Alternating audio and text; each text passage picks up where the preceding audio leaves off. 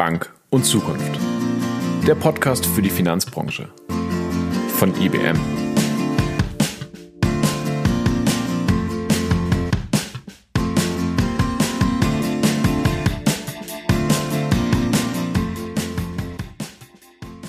Moin und willkommen zur zweiten Folge von Bank und Zukunft.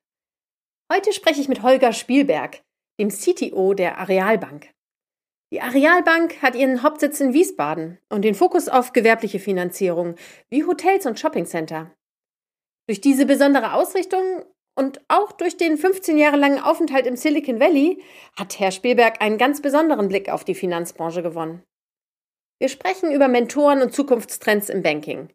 Was genau der von Neugier angetriebene Holger Spielberg im Silicon Valley gemacht hat, mit welchem Blick er heute darauf schaut und was es mit der PayPal-Mafia auf sich hat. Dazu mehr in der Folge. Viel Spaß dabei.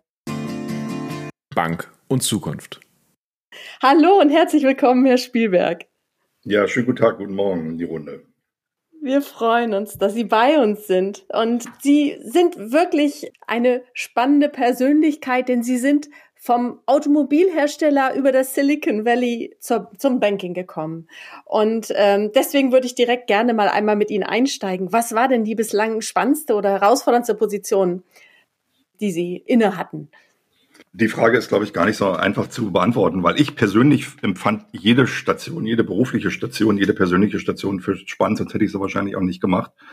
Ähm, es gibt aber in der Tat so ein paar Highlights. Äh, man muss dazu sagen, ich, ich, ich sag mal, ich komme aus dem äh, aus der ehemaligen DDR, bin während der Wende studiert und äh, für mich hat sich während der Studienzeit halt die Welt geöffnet und ähm, somit sozusagen die Möglichkeit zu haben, in den USA äh, zu arbeiten, überhaupt mal zu Beginn zu studieren erst und dann auch zu, zu arbeiten, äh, war dann schon ein Highlight, der sich dann 15 Jahre lang durchgezogen hat durch mein Leben. Ich war 15 Jahre im Silicon Valley.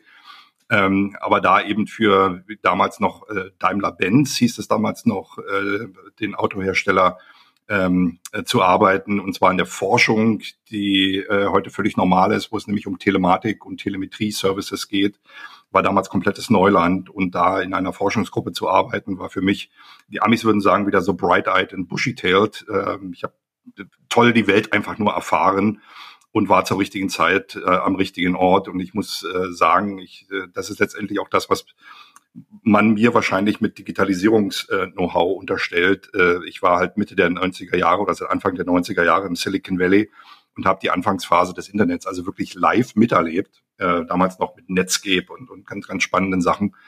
Ähm, und ähm, da war ich in der Tat zur richtigen Zeit, im richtigen Alter, am richtigen Ort. Ähm, dann war auch Daimler äh, auch sehr spannend äh, durch den Daimler Chrysler Merger, wo ich das erste Mal auch, ich sag mal, kulturelle äh, äh, Welten aufeinander prallen sehen habe und miterleben durfte, wie so ein Merger durchgezogen wird und wie er am Ende auch nicht richtig funktioniert hat.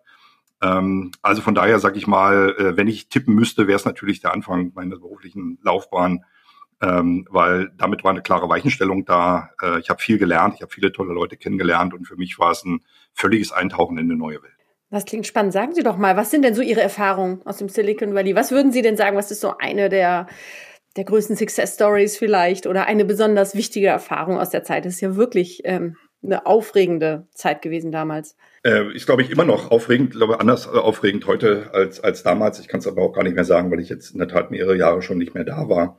Ähm, aber äh, was mir äh, sehr imponiert hat, äh, war der Fakt, dass völlig egal ist, wo man herkam. Und äh, ähm, dass es keine Rolle gespielt hat, was man für einen Background hatte, wo man herkam ob man männlich, weiblich war, ob man Inder war, Chinese, Deutscher, äh, Finne oder Amerikaner.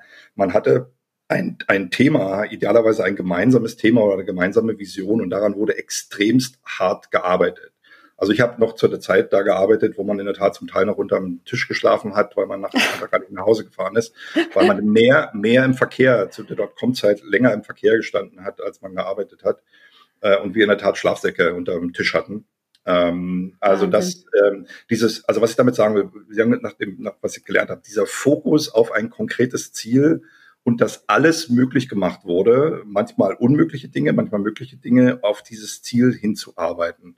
Mit einem klaren, ähm, mit einer klaren Identifikation zum Thema und, und das war eben das Spannende, mit einer klaren Erwartungshaltung, dass man damit erfolgreich sein wird. Also im, im Idealfall natürlich finanziell erfolgreich durch Aktienoptionen und so weiter.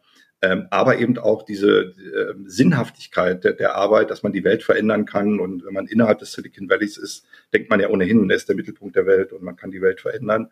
Ähm, das ist aber, solange man im Silicon Valley ist, äh, von, wenn man außerhalb des Silicon Valleys ist, äh, betrachtet man das vielleicht mit ein bisschen Schmunzeln oder Kopfschütteln.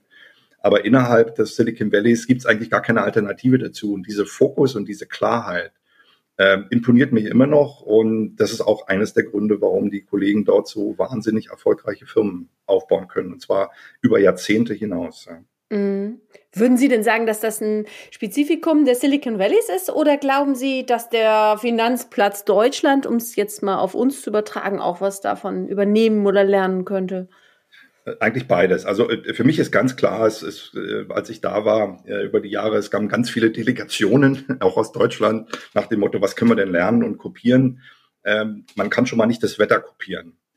Ähm, also das Silicon Valley ist an sich äh, schon ein einzigartiger Ort, äh, weil dort Kapital, ähm, eigentlich multikulturelles Denken äh, an einem wirklich tollen, also physisch und geografisch schönen Ort der Welt ähm, äh, platziert ist ähm, der es immer wieder schafft äh, zu atmen. Ja, wenn Banken, wenn, wenn Firmen kaputt gehen äh, nach der Dotcom-Blase und so weiter, dann bereinigt sich das Silicon Valley. Die Leute, die dann nicht mehr die Häuser bezahlen können, ziehen dann einfach weg und dann kommt eine neue Welle an dieser Stelle. Und, und das in, in dieser Flexibilität über wirklich Jahrzehnte, also seit den 60er Jahren, seitdem wirklich die Chips gebaut wurden oder Anfang der 70er, ähm, das ist nie kopiert worden, also nie so wirklich kopiert worden. Ich glaube, es gibt Gegenden in China, äh, wo, das, wo das funktionieren kann, aber mit anderen um, um, Umständen. Also das Valley kopieren als solches, glaube ich, gelingt nicht. Dazu habe ich jetzt einfach schon zu viele Ansätze gesehen, die nicht funktioniert haben. Äh, kann man was lernen? Natürlich. Äh, das ganze Thema Risikokapital beispielsweise, ähm, äh, die Kultur auch mit Risikokapital umzugehen, äh, glaube ich, kann man schon lernen und übernehmen. Also es gibt sicherlich Ansatzpunkte, die man durchaus auch für Deutschland empfehlen kann. Und wenn wir jetzt noch einen Schritt weiter gehen und nicht nur kopieren wollen, sondern hätten Sie auch ähm, eine Einschätzung, was in Deutschland passieren müsste, damit wir sogar umgekehrt gegenüber anderen Ländern wieder einen Vorsprung haben? Also so wie wir eben eine Vormachtstellung in Automotive eben auch hatten? Was passieren müsste, bin ich vorsichtig, äh, da Prognosen abzugeben, äh, komme ich aber gleich vielleicht nochmal dazu. Ähm, was aber schon passiert, und das ist auch eine ähm, eine Erfahrung aus dem Silicon Valley, die jetzt bei uns, die schwer zu kopieren ist, aber die bei uns gerade passiert ist. Es gibt jetzt auch in Deutschland, ich sag mal, seit den 90er Jahren schon die zweite oder dritte Generation von Entrepreneuren.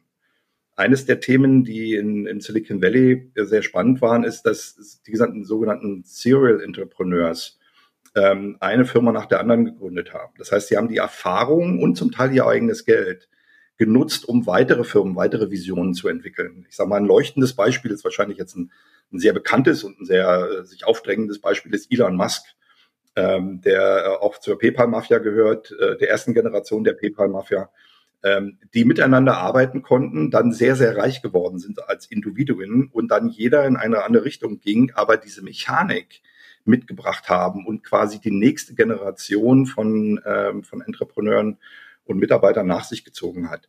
Das muss ich sagen, gibt es im Grunde genommen in Deutschland jetzt auch. Es gibt die ersten Unternehmer, die ihr eigenes Geld auch wieder einsetzen, die auch wissen, wie es geht, die verdrahtet sind auch in der Politik und so weiter, also denen man abnimmt, ähm, auch äh, risikobehaftete Ideen zu kommunizieren und durchzuziehen, verglichen mit dem Angestellten, der mit Mitte 30 sagt, ich will jetzt noch mal eine Firma gründen und ich gehe zur Sparkasse und will jetzt von denen einen Kredit haben das wird schwierig, sage ich jetzt mal. Aber wenn man da ist und sagt, ich nutze mein eigenes Geld oder teilweise mein eigenes Geld, ich habe Skin in the Game und ich habe das schon ein, zwei Mal gemacht und ich kann auch irgendwas verweisen, ist das eine völlig andere Diskussion.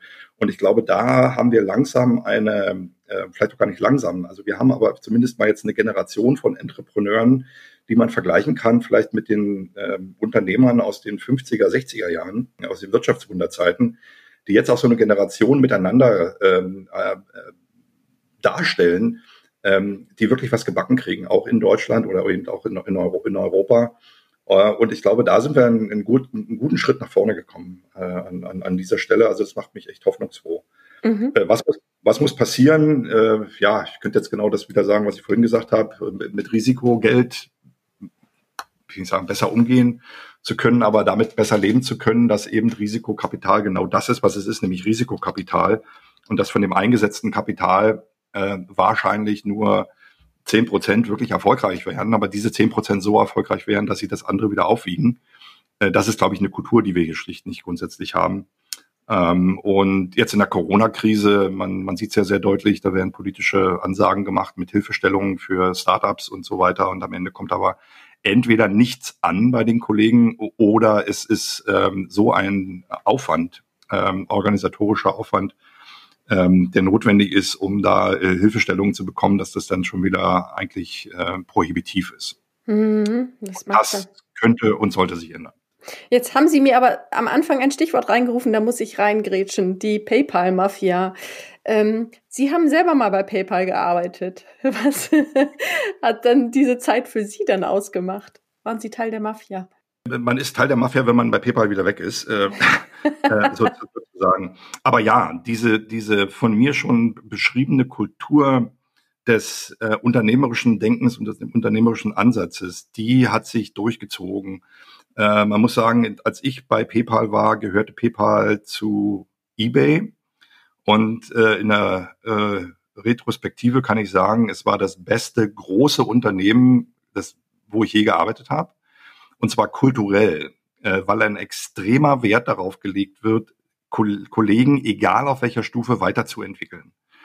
Ähm, das geht schon bei den Einstellungen los. Also ich sag mal, du wirst zum Einstellungsgespräch schon gar nicht äh, eingeladen, wenn du nicht, ich sag mal, die, die, die Meriten hast und dein Resümee nicht zeigt, dass du fachlich sozusagen auf dem Stand der Dinge bist, halbwegs freihändig Englisch noch dazu kannst. Und wenn du aber eingestellt wirst, hast du unheimlich viel Gespräche mit zukünftigen Kollegen. Und das Einzige, was die entscheiden, ist, sind zwei Dinge. Das eine ist, ähm, kann man mit dem Kollegen durch ähm, Krisen gehen? Kann man Probleme lösen? Das ist ein Thema. Und das zweite ist, kann der oder die Kollegin andere Aufgaben übernehmen als die, die gerade ausgeschrieben war? Weil die gibt's in einem halben Jahr oder einem Jahr nicht mehr, diese Aufgabe, weil sich mhm. alles so weiterentwickelt. Und wenn man dann quasi zugelassen wird, wenn man so will, und in die Familie reingelassen wird, dann gibt es eine Unmenge erstmal von hochattraktiven Aufgaben und zum Zweiten einen, einen wahnsinnigen Aufwand und auch ähm, wirklich einen strukturellen Ansatz, Kollegen weiterzuentwickeln. Ich bin da als Führungskraft extrem weiterentwickelt worden. Ähm, ich glaube, ich habe mich selber als Führungskraft in meinen Aufgaben immer am, am meisten weiterentwickelt, aber was ich so an Skills, an Learnings, an Reflexionen, an psychologischen Einschätzungen und so weiter bekommen habe, die sehr ehrlich waren, ähm, auch 360 Grad Feedback auf der permanenten, ähm, also wirklich auf permanente Art und Weise. Ähm, das war einzigartig bei PayPal und, und dafür bin ich da sehr dankbar. Und jetzt komme ich wieder zurück das macht dann auch die Mafia aus. Warum? Weil man weiß, wer bei PayPal gearbeitet ist, äh, hat, weiß man, wie die Kollegen funktionieren und auf welchem grundsätzlichen Level die agieren können. Das heißt, man kann eigentlich ehemalige PayPal-Kollegen blind einkaufen ähm, und, ein, und einstellen. Und wenn sich Kollegen äh, von PayPal dann auch wieder, ich sag mal, in anderer Funktion miteinander treffen, wissen die genau, was sie miteinander und wie sie miteinander funktionieren können. Ähm, wie gesagt, das kann man so ein bisschen als Spitzwort, äh, äh Sp Sprichwort mit der PayPal-Mafia abtun, aber da ist schon ein bisschen was dran, dass man kulturell eine Affinität zueinander hat, wie eine Familie, die schlicht funktioniert. Und ähm, da muss ich sagen, sind natürlich die, die ersten ein, zwei Generationen, wie gesagt, um Elon Musk und Peter Thiel und so weiter, ähm, äh, dann natürlich auch die bekanntesten, weil die das natürlich am weitesten betrieben haben, diesen mhm. Sachverhalt. Würden Sie denn sagen, dass PayPal eine Bedrohung ist heute für die klassischen Retail-Banken? Also PayPal habe ich noch nie als eine Bedrohung, äh, sondern als eine Bereicherung äh, gesehen grundsätzlich. Und äh, in erster Linie steht der Kunde im Mittelpunkt beziehungsweise auch der Händler. Äh, der Händler möchte sein Geld haben und zwar garantiert und der Kunde möchte seine Produkte, die er bestellt hat, ähm, haben oder Serviceleistungen auch zusätzlich, äh, zukünftig mehr und mehr, ähm, äh, auch mit einer gewissen Sicherheit. Und PayPal spielt eben genau diese Rolle. Äh, und, und wenn man es ganz äh, klar nimmt, ist es eigentlich der, der erste große erfolgreiche Fintech, mhm. dass sich mit der Marktmacht, internationalen Marktmacht, mit dem, mit dem, mit dem Kundenstamm von PayPal jetzt natürlich auch andere Dienstleistungen, also banknahe Dienstleistungen wie, was ich, Konsumerkredite und so weiter auch ansetzen können und warum ähm, auch eine Fragestellung, die, die zu meiner Zeit diskutiert wurde. Warum kann man nicht eigentlich sein Gehalt auf PayPal-Konto überwiesen bekommen? Ähm, das sind schon Fragestellungen, über die PayPal sicherlich nachdenkt, äh, auch die Infrastruktur da zur Verfügung stellt. Ähm, und insofern natürlich ähm, schon einer der Attacker ist und, und, und den Banken Kopfschmerzen äh, bereitet. Man sieht ja auch, und das will ich jetzt gar nicht so negativ darstellen, aber man sieht ja eben auch mit PDirect äh, einen Versuch, äh, auf PayPal zu antworten in der deutschen Bankenlandschaft. Äh, und ich sage mal, es geht mittelmäßig schleppend, ähm, äh, weil das einfach eine exponentielle Entwicklung ist und wenn man da einen gewissen Vorsprung hat, ist es einfach schwierig, dem Einhalt zu gebieten. Mhm. Von daher ist es eine Bedrohung für die Banken, äh, vielleicht nicht in dem heutigen Bestand, aber für die Positionierung für zukünftige Dienste ganz sicher. Mhm. Was ist denn Ihre persönliche Einschätzung jetzt mit Corona-Zahlen ja auch immer mehr Leute sowieso bargeldlos? Glauben Sie, dass wir in Zukunft das Bargeld verlieren werden? Was ist Ihre persönliche Nein. Meinung? Glaube ich nicht. In Deutschland glaube ich das nicht, weil wir kulturell sehr im Bargeld äh, verankert sind. Wenn man sich auch wieder die Zahlen anguckt, jetzt das in Corona-Zeiten, jetzt weiß gar nicht mehr, was die Zahlen war, dass jeder irgendwie im Durchschnitt irgendwie 7.500 äh, Euro Cash unterm Kissen hat da gibt es sicherlich ganz, ganz viele, die sagen, ich habe gar kein Cash unterm Kissen und dann kann man sich vorstellen, was andere Leute unterm Kissen liegen haben. Ähm, ich glaube eher auch, dass äh, durch die gesellschaftliche Diskussion jetzt mit Unsicherheit und so weiter Bargeld sicherlich auch in Zukunft weiterhin eine Rolle spielen wird. Im, ähm, ich sage mal, im Handelsverkehr ähm, äh, oder im täglichen Handelsverkehr, da wird es zunehmend jetzt eine Digitalisierung geben, weil die Angebote einfach stimmen. Corona hat jetzt sicherlich auch geholfen äh, im Sinne von Ansteckungsgefahr verringern und so weiter. Ähm, aber ich persönlich glaube, dass in Deutschland Bargeld immer eine Rolle spielen wird. Herr Spielberg, was würden Sie sagen, ähm, wenn wir noch auf andere Technologien blicken, blicken im Bankenmarkt? Ähm, was wird denn dort am meisten zu einer Veränderung führen oder den Bankenmarkt beeinflussen? Die Antwort ist natürlich nicht ganz so einfach, weil der Bankenmarkt so sehr heterogen ist. Es gibt äh, Universalbanken mit ganz vielen Aspekten. Es gibt äh, Spezialisierer für äh, Corporate, es gibt Spezialisierer für Investmentbanking und so weiter. Also jede Bank hat eine andere Ausgangsbasis und einen anderen Markt, den sie bedient und schaut deswegen auf unterschiedliche Technologien. In meiner Perspektive sind es eigentlich drei Themen, die ähm, die Banken im Moment umtreiben an Technologien. Das eine ist die Technologie zur Kundenschnittstelle im, im Retail- oder Endkundenmarkt ist das schon über die letzten Jahre sehr weit gediegen. Im B2B-Markt sehen wir im Moment äh, tolle Entwicklungen für Portale, äh, die ähm, ja wirklich Massenzahlungsverkehr abbilden können, KYC, Berechtigungskonzepte und so weiter in Unternehmen. Äh, also das sehe ich als einen großen Schwerpunkt. Den zweiten großen Schwerpunkt, den ich sehe, sind Schnittstellentechnologien ähm, insbesondere um eine Modularisierung der Bankenlandschaft auch hinzubekommen und eine Flexibilisierung auch der, der äh, Unternehmensstrategie abbilden zu können. Das heißt, dass bestimmte Sachverhalte oder Funktionen an Partner oder Banken ausgelagert werden können. Äh, hier ist die Kombination logischerweise mit den Schnittstellen auch im, im Cloud-Bereich zu, zu sehen. Ähm, aber äh, was ich als eine ganz große Baustelle ansehe, ist äh, die Notwendigkeit, technologische Lösungen zu finden im Meldewesen und Reporting-Bereich. Der Aufwand an regulatorischen Anforderungen und Maßnahmen und an Reportings ist enorm. Äh, wir merken jetzt auch gerade insbesondere in der Corona-Krise, dass manche Reports, die monatlich abgefragt wurden von BaFin oder EZB, jetzt äh, entweder täglich oder wöchentlich abgefragt werden. Ähm, der Aufwand, diese zu bestellen, ist, in, äh, ist oder zu erstellen, ist enorm. Ähm, und an dieser Stelle äh, sehe ich äh, eine wahnsinnige Notwendigkeit und sehr viele Aktivitäten auch ähm, Lösungen und Entwicklungen, die auf KI zum Teil, ähm, äh, aber Prozessautomatisierung und ein sauberes Datenmodell äh, abzielen. Äh, das ist also der dritte große Bereich, den ich sehe, den eigentlich alle Banken gleich haben, mindestens mal in Deutschland oder in Europa. Mhm. Bevor wir jetzt ähm, zur Realbank selber kommen, würde ich gerne mit Ihnen noch eine kurze Schnellantwortrunde machen, ähm, damit oh, wir Sie noch ein bisschen besser kennenlernen. Sie dürfen kommentarlos eine kurze Antwort geben. Sie dürfen aber selbstverständlich auch kommentieren, wenn Ihnen danach ist. Ja, sind Sie bereit? Die Fragen, die Fragen sind auf Sie zugeschnitten und wir werden später die ein oder andere erläutern, warum wir sie gestellt haben. Ähm, ich würde mal starten mit Bargeld oder Karte? Karte. PayPal oder Klarna? Ja, PayPal. Motorrad oder Auto? Motorrad. E-Scooter oder Gehen? Gehen. Banking oder Automotive? Beide spannend. Online-Beratung oder Face-to-Face? Face-to-Face. Anruf oder WhatsApp? Zunehmend WhatsApp. Joggen oder Fitnessstudio? Joggen. Mieten oder kaufen? Mieten. Ähm, und dann wüsste ich gerne noch, es gibt ja dieses Sprichwort, dem Ingenieur ist nichts zu schwör. Sie sind Diplom-Ingenieur. Was können Sie gar nicht? Oh.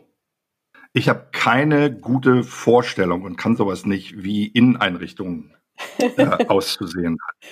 Ich ah, bin jemand, der. Das, das, das in, ich bin jemand, der gerne. Ich könnte im Hotel wohnen. Ah, okay. Aber das ist eine gute, eine gute Überleitung zu meiner Folgefrage. Nämlich, was ist denn für Sie eine Traumimmobilie? Die, die man in der Sonne am Meer oft besuchen kann. Okay, dann würde ich das jetzt noch mal gerne kurz auflösen, warum ich Ihnen diese Frage gestellt habe. Die Arealbank finanziert ja nun ähm, Immobilienprojekte weltweit, für die Hörer, denen ihr Geschäft vielleicht nicht so vertraut ist. Ähm, gibt es vielleicht auch ein besonders prominentes oder spannendes Projekt, von dem Sie berichten könnten von der Arealbank? Wir, also muss man dazu sagen, die Arealbank finanziert, ist ein Spezialisierungsfinanzierer für Hotels, Shoppingcenter und Logistik. Wir machen auch zwei, drei andere Sachen, aber nur diese Sachen. Und das sind immer sehr, sehr große Deals. Also was, was ich, was ich weiß, ähm, was auch zu meiner Zeit, äh, ich glaube vor zwei Jahren war das, das erste Mal, dass wir einen Milliardendeal abgeschlossen haben und wenn ich es richtig im Kopf habe, ging es da um eine Hotelkette, eine große weltweite Hotelkette, die äh, mehrere Gebäude oder mehrere Objekte in fünf Ländern gleichzeitig äh, quasi remodelt hat oder neu oder umgebaut hat. Und wir haben einen einzigen Deal mit denen gemacht und haben alle diese fünf Jurisdiktionen und äh, ich meine, es waren sieben Objekte, wenn ich es richtig im Kopf habe, ähm, gleichzeitig ähm, durchgeführt. Also diese Art komplexen äh, Dinge, die machen wir. Ich glaube, das sind alles ganz spannende äh, Aspekte, die da äh, zum Tragen kommen bei uns. Aber äh, ich muss auch ehrlicherweise sagen, ich bin in diese Kreditentscheidungen ähm, auch gar nicht so eingebunden, weil ich da ein Stück weit weg bin äh, mit meiner Aufgabe. Ähm, aber die, die ich sag mal öffentlich bekannt sind, auch bei uns im Hause, das war schon sehr spannend, dass diese große Hotelkette äh, diese Gleichzeitigkeit äh, bei niemand anders äh, abgedeckt hat äh, oder ab, abdecken hätte können als, als bei uns. Und das macht auch so ein bisschen die Einzigartigkeit unserer, unseres Ansatzes aus. Mhm. Und ähm, wenn wir jetzt über das Thema Cloud mal sprechen wollen, weil es das ja etwas ist, was viele Banken im Moment wirklich umtreibt, wie würden Sie da die Cloud-Strategie der Arealbank gerade sehen? Oder können Sie das formulieren? Ja, kann ich formulieren. Äh, wir sind in einem, in einem Mix von ähm, Lernen, ähm, ich erkläre das auch gleich, äh, lernen, erste Schritte gehen, also erste wirklich konkrete Schritte gehen und übergreifend, also Banken und branchenübergreifend auch mit aktiv dafür zu sorgen, dass Clouds für Banken äh, wirklich auch nutzbar werden können. Ähm, der Hintergrund ist, dass wir, wenn man die äh, regulatorischen Vorgaben von Banking wortgenau umsetzt, dürfen wir nicht in die Cloud keine Bank, in Deutschland zumindest nicht. Und ähm, das gibt natürlich einen Wettbewerbsnachteil auch gegenüber gerade angelsächsischen Banken und so weiter. Das heißt, wir müssen und wollen uns da bewegen äh, an dieser Stelle. Deswegen sind wir ganz aktiv in verschiedenen ähm, ja, Gremien, Foren, würde ich vielleicht eher sagen, weniger Gremien, äh, Foren, äh, wo eine ganze Reihe von Banken, aber eben auch die deutsche Aufsicht und zum Teil auch Politiker mit drin sitzen, ähm, um äh, für uns Rahmenbedingungen zu definieren, also für uns Banken Rahmenbedingungen zu, zu definieren, die uns immer noch ein sicheres Banking-Geschäft äh, sicherstellen, aber wir eine gewisse Vorhersehbarkeit, übrigens auch für die Anbieter von Cloud-Diensten eine gewisse Vorhersehbarkeit geschaffen wird, dort miteinander umzugehen. Zu den anderen beiden Punkten, wir lernen, wir lernen natürlich mit einer klassischen, historisch gewachsenen, wie ich es immer sage, IT, sowohl prozessual als auch technisch schauen wir uns natürlich an, was gibt's für Angebote, was gibt's für Anbieter, was gibt's für äh, von Public äh, Cloud über, über Private Cloud. Man muss natürlich selber schauen, was gibt man überhaupt in die Cloud. Redet man von Applikationen, redet man einfach nur von Daten. Äh, Storage redet man dafür, dass man äh, davon, dass man äh, Rechenleistungen ähm, kapazitär in Spitzenzeiten beispielsweise auslagert. Ist ja eine Vielschichtigkeit von, von, von Strategien äh, die man dort fahren kann. Wir schauen uns im Moment auf unser eigenes Geschäft ähm, und im Moment ist unser Fokus eher Infrastruktur äh, auszulagern ähm, in die Cloud, beziehungsweise das, was wir neu machen, also moderne Entwicklung. Wir haben eine moderne digitale Plattform, äh, die haben wir selber entwickelt über die letzten dreieinhalb Jahre, wenn ich es jetzt richtig im Kopf habe. Die haben wir im letzten Jahr ähm, über unsere Tochter Arion, die das betreibt, auf die ähm, IBM Cloud Private ähm, gelegt. Das war für uns ein wichtiger und großer Schritt. Äh, und ohne jetzt hier IBM über einen großen Klee zu loben, ein wichtiger Aspekt mit IBM dort zu arbeiten, ist, dass IBM in diesem, in dieser unsicheren, für uns noch undurchsichtigen regulatorischen Gemengelage sehr proaktiv war, eine Lösung zu finden oder eine Lösung finden zu wollen. Das war für uns ein ganz, ganz wichtiger Aspekt, neben den technischen Aspekten logischerweise. Aber was wir quasi auch neu machen, also beispielsweise interne Prozess, äh, Applikationen, wo wir unsere Prozesse digitalisieren und, und aufräumen. Das sind alles Themen, die wir ja heute auch schon direkt in die Cloud stellen. Äh, dafür ein, leider Gottes einen wahnsinnigen Prozess äh, im Vorfeld durchlaufen müssen, um Entscheidungen zu treffen, um das Ganze regulatorisch abzudecken. Aber wie gesagt, ähm, mit unserem dritten äh, Standbein oder Aktivitätsstandbein äh, versuchen wir eben auch die regulatorischen Rahmenbedingungen im positiven Sinne zu beeinflussen, so dass es uns auch zukünftig möglich ist, vielleicht viel einfacher und viel kostengünstiger äh, Cloud-Lösungen zu nutzen. Mhm. Und was wird dann so in den nächsten fünf Jahren aus Ihrer Sicht das strategisch wichtige Thema für Sie sein? Wir stecken einerseits noch in unserer ähm, IT-Transformation. Ähm, es war ja auch ein, nicht ein Grund, aber nachdem ich mit eingestiegen bin äh, vor vier Jahren, äh, haben wir ja vor dreieinhalb Jahren so ein Transformationsprogramm ähm, umgesetzt. Damals hieß es noch Ariality. Äh, das ist aber eine, ich sage mal, eine komplett äh, Modernisierung äh, unserer Kernbankenlandschaft. Dort sind wir ein, ein sehr, sehr, sehr gutes Stück vorangekommen äh, treffen eigentlich unsere Meilensteine und haben eigentlich alles, was wir bislang erwartet haben, auch wirklich erreicht. Und wir werfen im Moment gerade die Angel aus, was jetzt in der Tat die nächsten fünf Jahre, die nächsten äh, 2025 und so weiter angeht. Ich, ich sag mal, ohne ähm, hier öffentlich was zu sagen, was wir intern noch diskutieren, ein großer Schwerpunkt wird sicherlich das ganze Thema Datenmanagement und Datenharmonisierung und das Aufräumen eines Datenhaushalts ähm, sein. Ähm, wir haben immer noch ein paar Eigenentwicklungen, auch zum Teil sehr große Eigenentwicklungen, äh, wo man einfach auch die äh, Alterspyramide der Mitarbeiter mal betrachten muss, äh, wo wir Mitarbeiter haben, die das hervorragend managen und das auch die letzten Jahrzehnte schon gemanagt haben, die aber schlicht in den nächsten fünf Jahren irgendwann mal in ihren wohlverdienten Ruhestand gehen und wir einfach einen Know-how-Verlust haben äh, und wir einfach auch rein kostentechnisch uns diese Weiterentwicklung der Eigenentwicklung gar nicht mehr leisten können. Also es wird ein zweiter Schwerpunkt sein, nochmal die Applikationslandschaft dahingehend aufzuräumen, eher in eine Standardisierung äh, und tiefe Integration zu gehen. Ähm, das ist, da rede ich jetzt über, ich sag mal, das Bestandssystem der Bank. Das heißt, da müssen und wollen wir effektiver werden und effizienter werden, weil das Geschäft natürlich unvorhersehbar wird. Und wir werden aber definitiv auch investieren. Ich habe es vorhin schon mal mit dem Thema Portal angesprochen. Digitale Dienstleistungen, die gar nichts mit Banken zu tun haben, werden wir stärken, um dort einen Wachstumspfad auch darzustellen.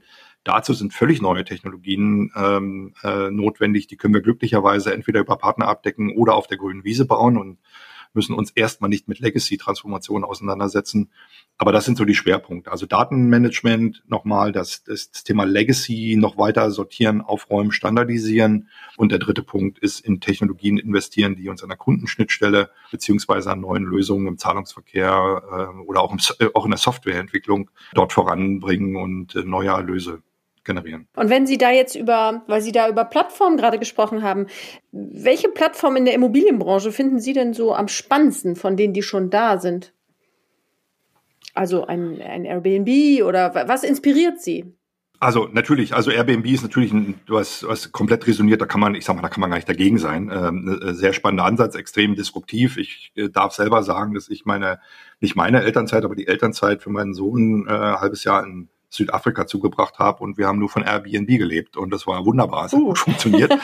ähm, und ich habe auch interessanterweise PayPal-Mafia-Freunde, die zu Airbnb gewechselt sind und habe ein bisschen Einblick. So also schließt sich der Kreis, so schließt sich der Kreis, der Spielwerk. und Sie sehen auch, warum das zum Teil erfolgreich ist, weil da einfach gelernte, gelernte Mafia drin sitzt. Nein, aber Spaß beiseite. Was ich spannend finde, aber da bin ich jetzt natürlich ein bisschen vorbelastet, ähm, aber ich will, möchte es gerne nennen, ähm, eine, ein Unternehmen, ein junges Unternehmen, das nennt sich Ofigo. Das ist entstanden aus ähm, dem Umfeld Ampolon Ventures. Das ist eine, eine, ein Company Builder Venture Fonds, ähm, der zu unserem, zu unserer Arealgruppe gehört, äh, gemeinsam mit der Areon, wo ich auch im Beirat bin.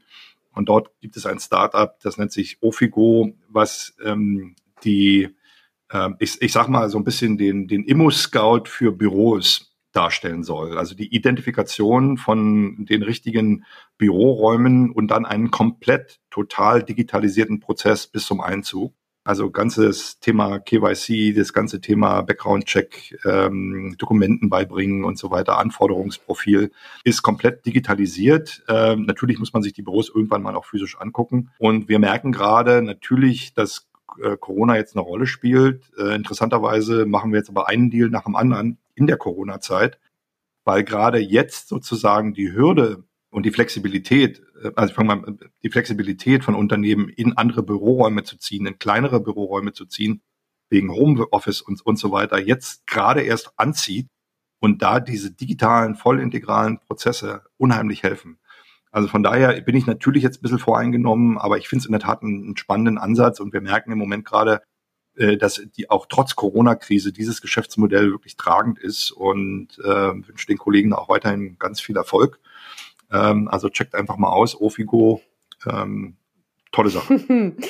Und da wir den Bogen jetzt geschlagen haben, schon wieder zum, zum Mafia-Beginn, ähm, nochmal die Frage, welche Person hat Sie denn am meisten in Ihrer Karriere inspiriert oder gefördert? Hatten Sie ein Vorbild?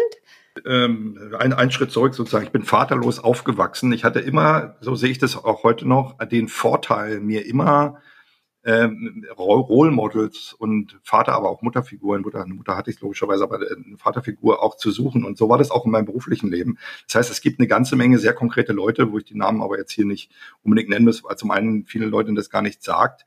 Äh, und zum anderen äh, ich mit den Kollegen nicht vorher gesprochen habe, ihre Namen zu nennen. Aber ich hatte in der Tat, ich sag mal, in jeder Phase meines Lebens ähm, Mentoren, habe mir die auch ganz bewusst gesucht habe auch konkret Leute angesprochen, die komplett perplex waren, dass ich einfach sie, ich mal beobachte und beeindruckt bin und gefragt habe, ob sie mir nicht eigentlich als Mentor oder als Hilfestellung einfach zur Verfügung stehen.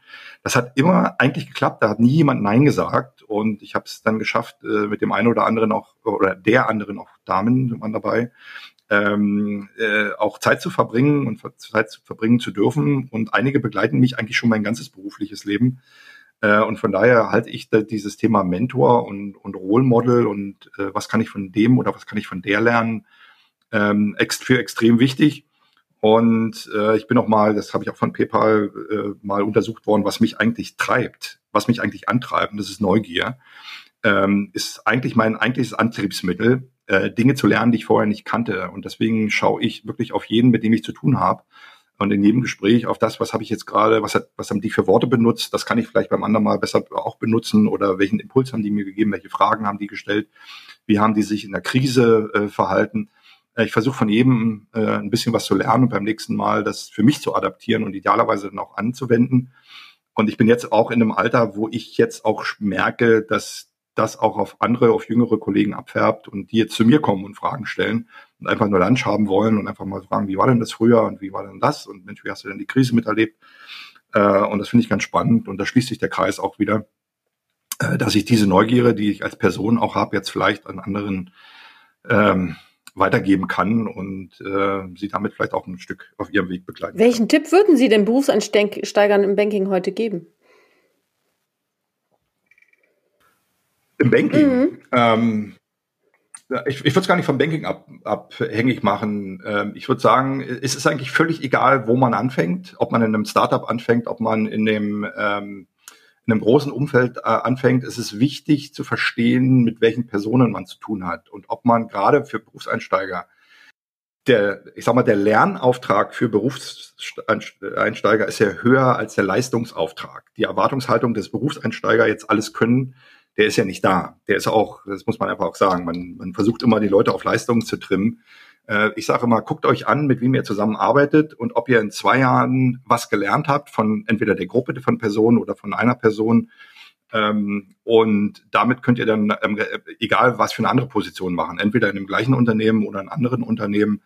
Die Rollen haben sich garantiert innerhalb von zwei Jahren äh, geändert. Also das Stetige, was man suchen sollte und von, von Beginn an ist die richtigen Leute, um sich zu scharen, äh, auf die zu achten und mit denen zu arbeiten, um zu sagen, ich habe eine Lernkurve durchstiegen. Und das ist, finde ich, wichtiger als die Inhalte. Mhm.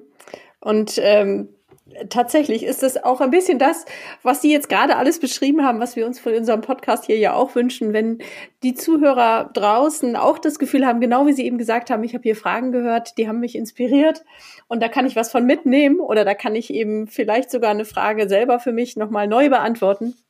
Dann ist das ja genau das, was wir hier erreichen wollten.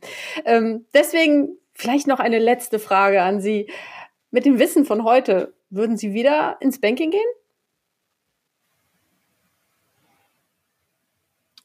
Ich zögere. ähm, ich, ähm, also der, Weg ist so, wie er, wie er war. Der war nie geplant. Ich habe Logistik studiert und bin jetzt, ich musste meiner Mutter erklären, du hast doch Logistik studiert, wieso machst du jetzt Banking? Ähm, und der Shift, und das ist vielleicht das Spannende, der Shift war in der Tat PayPal, weil man ähm, aus Technologie und Digitalisierung plötzlich in äh, bankaffine Techno äh, äh, Services quasi eingestiegen ist ähm, zeigt es auch für mich, dass äh, im Banking jetzt auch Technologie mehr und mehr äh, zur Geschäftsstrategie gehört. Ähm, und ähm, von daher glaube ich, dass im Banking noch eine ganze Menge Arbeit zu tun ist und ich vielleicht genau diesen Weg wieder wählen würde.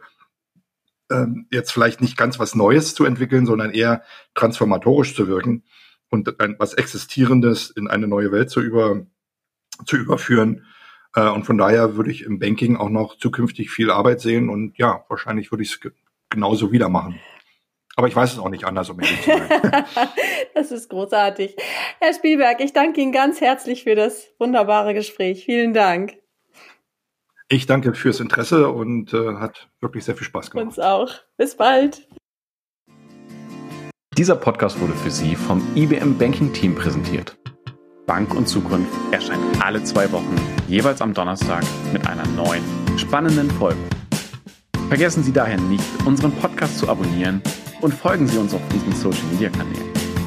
Sie finden uns auf allen gängigen Portalen. Die Links dazu stehen in der Beschreibung. We love banking.